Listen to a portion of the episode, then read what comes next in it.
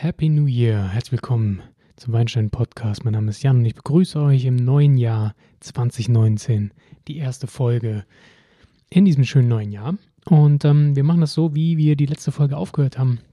Und zwar haben wir uns letzte Folge nochmal einen kleinen Rückblick gegönnt über die Weintrends 2018 und dieses Mal wollen wir in die Zukunft blicken und schauen, was wird denn spannend in der Weinwelt in 2019 und schauen uns ein paar Trends an, trinken aber auch einen schönen Winterwein, nämlich einen Amarone von Bertani. Insofern wünsche ich euch ganz viel Spaß. Bis gleich.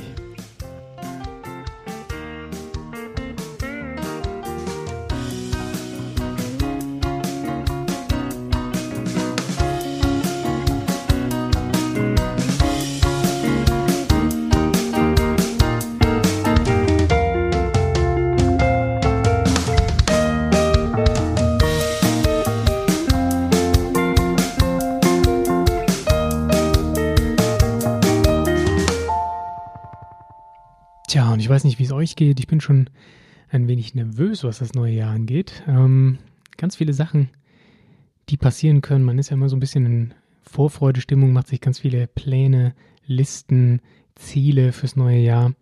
Ähm, gute Vorsätze, wie es so schön heißt. Das macht, äh, ja, das neue Jahr so ein bisschen aus und ich bin da auch gerne dabei, mal mir zu überlegen, was kommt denn jetzt und äh, natürlich auch mit dem Podcast ein bisschen rum überlegen, was man noch so machen kann. Wenn ihr Tipps und Vorschläge habt, wäre ich da natürlich sehr offen für. Wir werden dieses Jahr auch ein bisschen in, ähm, ins Ausland blicken. Ich habe äh, einen Wunsch gehört ähm, nach neuseeländischen Weinen. Da werden wir mal rüberschauen, aber auch Osteuropa wird dieses Jahr im Podcast vorkommen. Ich habe ja bei den Trends letztes Jahr schon ein bisschen erwähnt, dass da ja, die Weinwelt sich ähm, ganz schön in Bewegung befindet. Der schlafende Gigant der Sowjetunion, der ehemaligen, ähm, ist am Erwachen und das wollen wir ja begleiten hier auch im Podcast. Insofern kann ich das schon mal vorwegnehmen, dass das dieses Jahr auf jeden Fall Thema werden wird. Was aber ist weiterhin Thema im 2019, was wir vielleicht schon 2018 beobachten konnten. Und ganz klar, und das ist auch keine große Überraschung, finden wir Naturwein, Biowein weiterhin ähm, als wachsenden Marktanteil im Weinsegment. Das hat, ähm, das zeigen die, die Weinmessen, das zeigt das Programm der ProWein 2019. Das zeigt auch einfach ähm, der regionale Aspekt dieses ähm, Konzeptes. Denn in der ganzen Gastronomie wird man, wie ihr sicher mitbekommt, ähm, immer mehr regionale Produkte entdecken. Das ging in los mit dem Noma in Kopenhagen, dann Nobelhart und Schmutzig in Berlin macht das äh, gekonnt vor im, heißt es 1 unter 0 oder 2 unter 0, das Restaurant in Berlin, auch sehr, sehr, sehr regional und nachhaltig. Ja, und äh, was in der Gastro so funktioniert, das schwappt auch gerne mal rüber in die Weinwelt. Genau dieser Gedanken dieser Gedanke, dass eben ja die Mango eben nicht eingeflogen werden muss. Nein, wir verzichten auf die Mango und nehmen die Schwarzwurzel, die Oma schon vor zig Jahren hier in der Region angebaut hat, ähm, eingelegt hat am besten noch und dann den Winter gegessen hat. Sowas ähm, ja, ist in der Gastro immer mehr im Kommen. Das ist auch eine Rückbesinnung zu den Ursprüngen und genau das finden wir auch beim Weinbau. Ob es jetzt Bioweine sind oder die Biodynamie, die hier nochmal einen ganz eigenen ein ganz eigenes Fass aufmacht mit den äh, Mondzyklen und Hörnern, die man im Weinberg vergräbt, oder ob es der Naturwein ist, ohne Zusätze, komplette freie, spontane Gärung und ohne Eingriff im Keller. Das alles wird weiterhin 2019 ähm, ja, uns begleiten. Und das Spannende dabei ist, dass das auch, ähm, sag ich mal, bei Großen, wenn es dann immer mehr im Kommen ist, die schauen auch, wie können wir darauf reagieren. Hm, kurze Erkältung noch hier auskurieren, ein bisschen am Husten. Ähm, die schauen auch rüber, okay, was können wir denn da mitnehmen? Was ist denn das Schöne? Und äh, da kommen wir gleich ins nächste Thema. Das Ganze wird nämlich ähm, auch vom Terroir geprägt sein. 20, 2019 wird immer mehr der Terroirwein in den Vordergrund gerückt. Das ist ja für Weingenießer und Weinkenner nichts Neues. Lagenweine oder terroirbestimmte Anbaugebiete. Soll immer mehr ähm, ja, im Wein erschmeckbar werden und das wird wohl auch weiterhin ähm, ausgebaut, sodass nicht nur der Weinexperte hier zuschlagen kann, sondern dass auch ja für Weinneulinge dieses Thema immer interessanter wird. Alles auch im Sinne der Regionalität, der ja der Nachhaltigkeit äh, ist das einfach äh, sehr interessant, geht mit Bio einher, dass eben die Hefen und das alles aus der Spontangärung, was wir viel vom Naturwein kennen, dass das auch in die großen Weingüter Einzug erhält. Viele große Winzer sind zum Beispiel auch schon auf ähm, Biowein umgeschwenkt. Das Ganze ist nichts Neues mittlerweile und das wird sich auch weiterhin so durchsetzen. Das ist definitiv abzusehen. Ähm, tiefgründigere Weine werden jetzt trennen. Diese vordergründige Frucht und Frische, die hat mittlerweile langsam ausgedient und die Kulturhäfen sowieso, aber auch ähm, das ganz eng verbundene mit dem Weinberg. Es gibt auch Winzer, wie zum Beispiel ähm, Schloss Johannesberg im Rheingau. Ähm, Stefan Doktor hat erzählt, dass jetzt auch die Fässer aus dem Wald der Umgebung der Weinberge mittlerweile kommen. Sprich, das Holz, was im Weinberg oder um den Weinberg herum gefällt wird, quasi auf dem gleichen Boden wächst wie der Wein. Die werden jetzt zu Fässern verarbeitet in Österreich und ja, viele Winzer benutzen jetzt diese Fässer. Holz im Wein sowieso ein Thema, wo ich schon das nächste Weintrend-Thema kurz anreiße. Oder hiermit lässt sich einfach gut verbinden. Deutschland, Österreich und die Schweiz waren ja lange Zeit keine besonders wichtigen Holzfetischisten. Äh, Nein, das Ganze ist erst seit den 80ern immer mehr im Kommen und in den 80ern schon äh, waren Pioniere wie Thomas Siegrist eigentlich verpönt, dass sie Barrique nutzten, wurden, schrie, wurden schräg angeguckt, aber mittlerweile ist das gang und gäbe und wird auch weiterhin benutzt. Ich habe gerade Schloss Johannesberg erwähnt mit den äh, Fässern aus dem eigenen Wald sozusagen. Hier, die, die nutzen sogar mittlerweile, Schloss Johannesberg sowieso Riesling dominiert, die benutzen auch den, das Holz für, für ihren Riesling. Das ist natürlich erstmal, klingt man komisch, ist man so nicht gewohnt.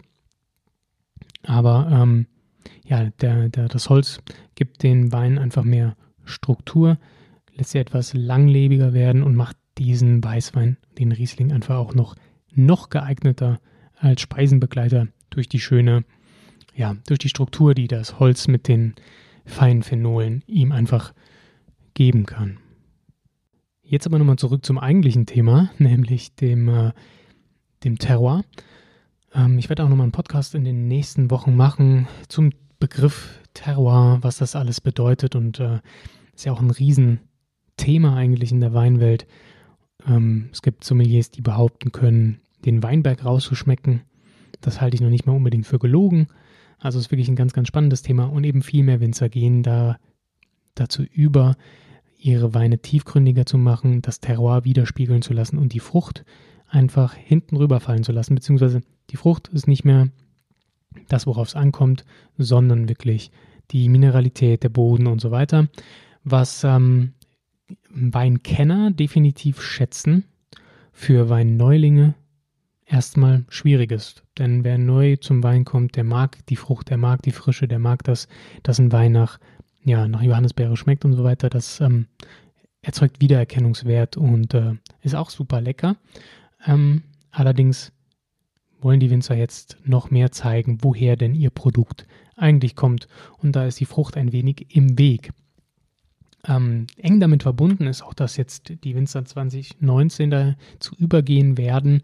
Und das ähm, zeigt sich bereits in der ganzen Weinwelt und äh, Deutschland mittlerweile auch, dass äh, Late Releases ähm, auf den Markt gebracht werden, nämlich Weine, die nicht gleich das nächste Jahr schon zur Verfügung stehen.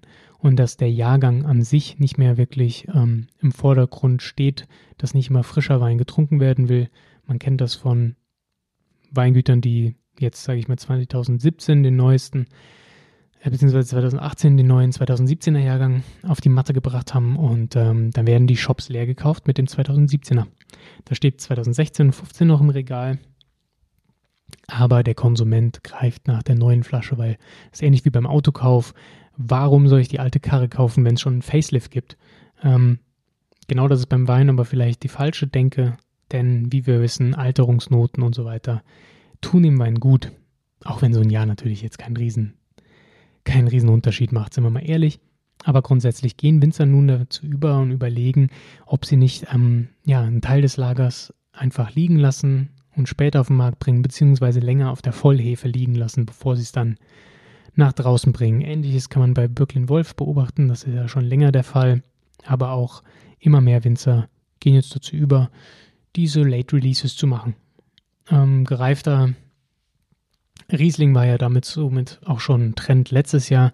Ich würde auch prognostizieren, dass gereifter Silvaner, ähm, der Gummio spricht da auch dafür, dass gereifter Silvaner jetzt mehr im Kommen sein wird. Ich habe eh den Eindruck, dass Silvaner ähm, ja ein, ein Hoch erlebt und dass 2019 sicher noch größer wird. Ähm, und auch hier gereifter Silvaner ist dann noch interessanter, da er im Gegensatz zum Riesling ein wenig gefühlt harmonischer reift. Ähm, das Petrol ist fast nie vorhanden und dieses Kippen, was man von Riesling kennt, dass er, ja, sag ich mal, dieses Jahr noch, denkt man auch, komm, der kann noch zwei Jahre liegen. Nächstes Jahr denkt man, puch, der ist aber auf einmal schon reif. Dieses Kippen der Tertiären das ist beim Silvaner nicht so plötzlich. Ähm, dieses Umschwappen in Alterungsaromen ist beim Silvaner etwas schleichender und er kann auch noch nach Jahren sehr muntere, lebendige Weine.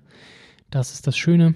Und ähm, man kann beim Silvaner eigentlich sagen, so ein guter, der ist erst so nach zwei bis drei Jahren offen. Und ja, so nach sechs Jahren ist er so richtig, richtig, richtig gut. Dann kommen dann so Aromen raus wie ja, Kümmel, bisschen Bienenwachs, was vielleicht Honiges kommt da raus. Das ist wirklich sehr schön.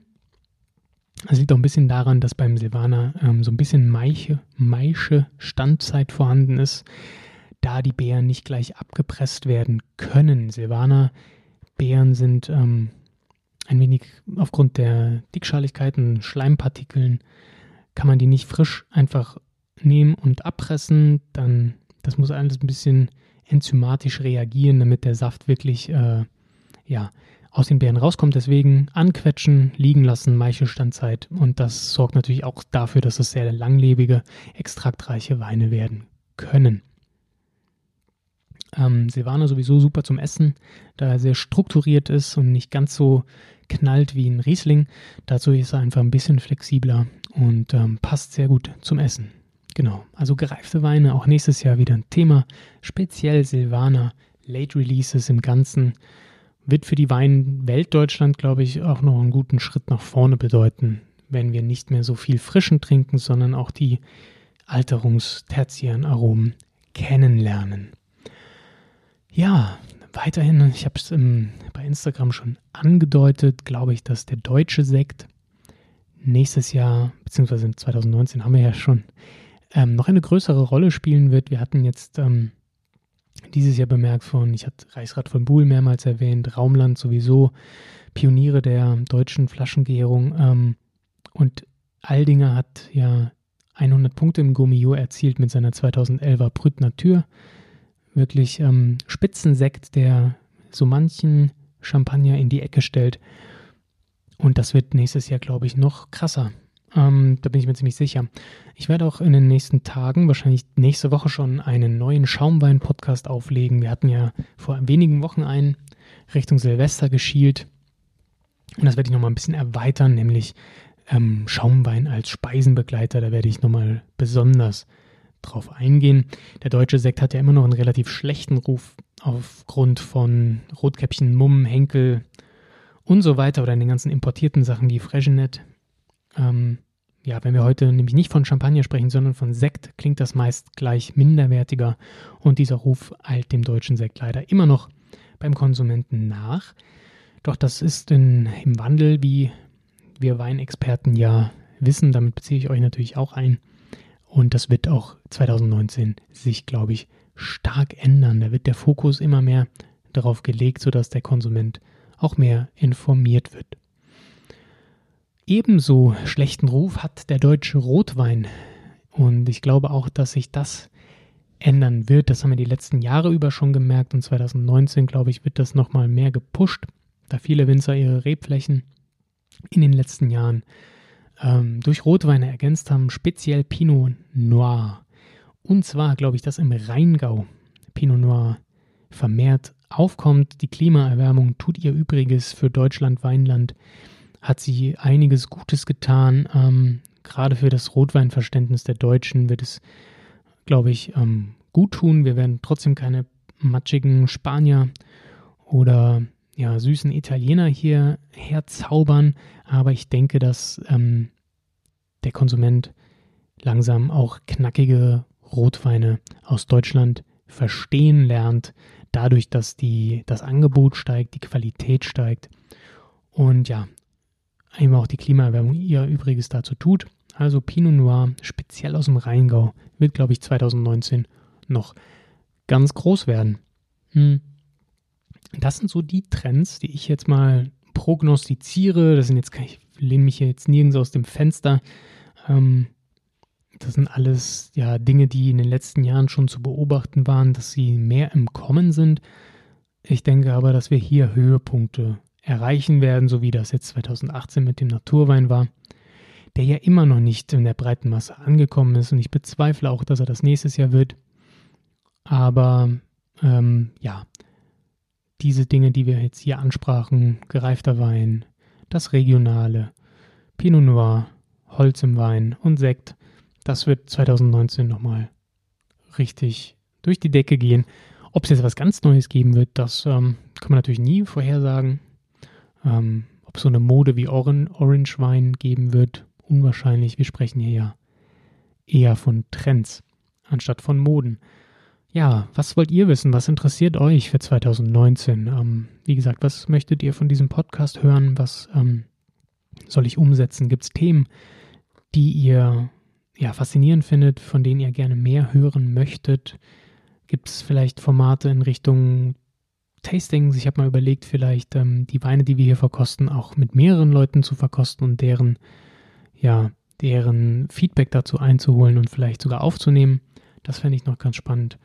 Ja, meldet euch einfach bei Instagram oder Facebook at weinsteinpod oder schreibt mir eine E-Mail an weinstein.podcast at gmail.com. Würde mich auf jeden Fall sehr freuen. Ähm, ich werde auch mal bei Instagram über die Fragefunktion noch mal ein paar Sachen abfragen. Das funktioniert eigentlich ganz gut und ich freue mich auch sehr über eure rege Beteiligung. Ja, also 2019 wird spannend. Ist jetzt noch ein bisschen schwer zu erahnen im dunklen, dunklen Januar. Aber der März ist ja bald in Sicht und dann wird es auch nochmal ein wenig frühlinghafter. Und es wird auch nochmal mehr Weißwein getrunken. Aber vorher bleiben wir im Winter bei einem schönen Winterwein, nämlich dem Amarone von Bertani, den ich jetzt mit euch verkosten werde. Insofern Flasche auf.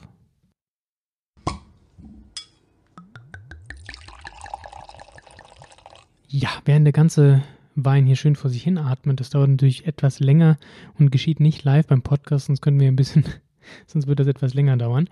Erzähle ich euch kurz noch was über den Wein. Das Ganze ist ein Amarone Valpantena heißt der Ganze von Bertani aus 2013. Ähm, genau, ist ein Amarone della Valpolicella, also ein DOCG. Und äh, ja, kostet so um die 30 Euro. Ist schon ein ordentlicher, man sagt Bertani nach, dass sie den Amarone quasi erfunden haben. Und ja, was das genau bedeutet, würde ich sagen, schauen wir uns an, indem wir mal daran riechen werden. Jo, was wir riechen, ist gleich ganz, ganz typisch für Amarone, nämlich dieses Rittersport Nusstraube rum. Also so ein leicht alkoholisches, eingelegte Rosinen in Rum, dieses trockenflaumige, sehr, sehr, sehr dichte, süßlich-beerige Aroma. Da sind Kirschen drin, da sind Pflaumen drin, da ist ein bisschen Schokolade. Das Ganze riecht, wie gesagt, leicht alkoholisch. Ähm, das sind die ganz typischen ähm, Amarone-Aromen, die kommen von den von der, von der Rebsorte Corvina und Rondinella, die da zu ungleichen Teilen drin sind. Ich glaube, es ist der mehrheitliche Anteil ist Corvina. Ähm, das Schöne bei Betani ist, die äh, lassen die natürlich nach dem Trocknen, was schon ja so drei Monate bestimmt dauert, bis die Beeren getrocknet werden und dann nochmal dem Wein hinzugefügt werden. Ähm, die werden dann nochmal in Eichenfässer gelegt und liegen bestimmt fast sechs Jahre. Also im Durchschnitt lassen Betani die sechs Jahre lang ähm, reifen, sodass wenn die auf den Markt kommen, sind die wirklich on point. Dann sind die schon sehr, sehr weich und rund, ähm, was wir gleich schmecken werden. Vorher möchte ich aber nochmal kurz auf den, ja, auf das Label der Flasche zurückkommen, denn da stand ja nicht nur Amarone della Valpolicella drauf, sondern da stand ähm, Valpantena drauf, und zwar sind das ähm, Hügel in der Valpolicella. Das ist nämlich eine Lagenbezeichnung, was das nochmal sehr besonders macht, denn so viele Lagenbezeichnungen im Valpolicella gibt es gar nicht. Insofern schon, ja, von der Lage her wirklich ähm, hervorragender Wein, zumindest ähm, was das Etikett angeht, aber von der, vom Geruch schon mal schön. Ähm, die Farbe ist auch schön, sehr, sehr intensiv rot, leicht violett. Ähm, spiegelt sich das am Rande. Ähm, die, der Duft ist klar, da sind keine Unreinheiten drin. Das ist schön intensiv, sehr reif ähm, von den Früchten von der Kirsche und der Pflaume. Vielleicht kann man da so ein bisschen Trockenbeere, äh, Gott, Trockenbeere, ein bisschen äh, Brombeere herausriechen.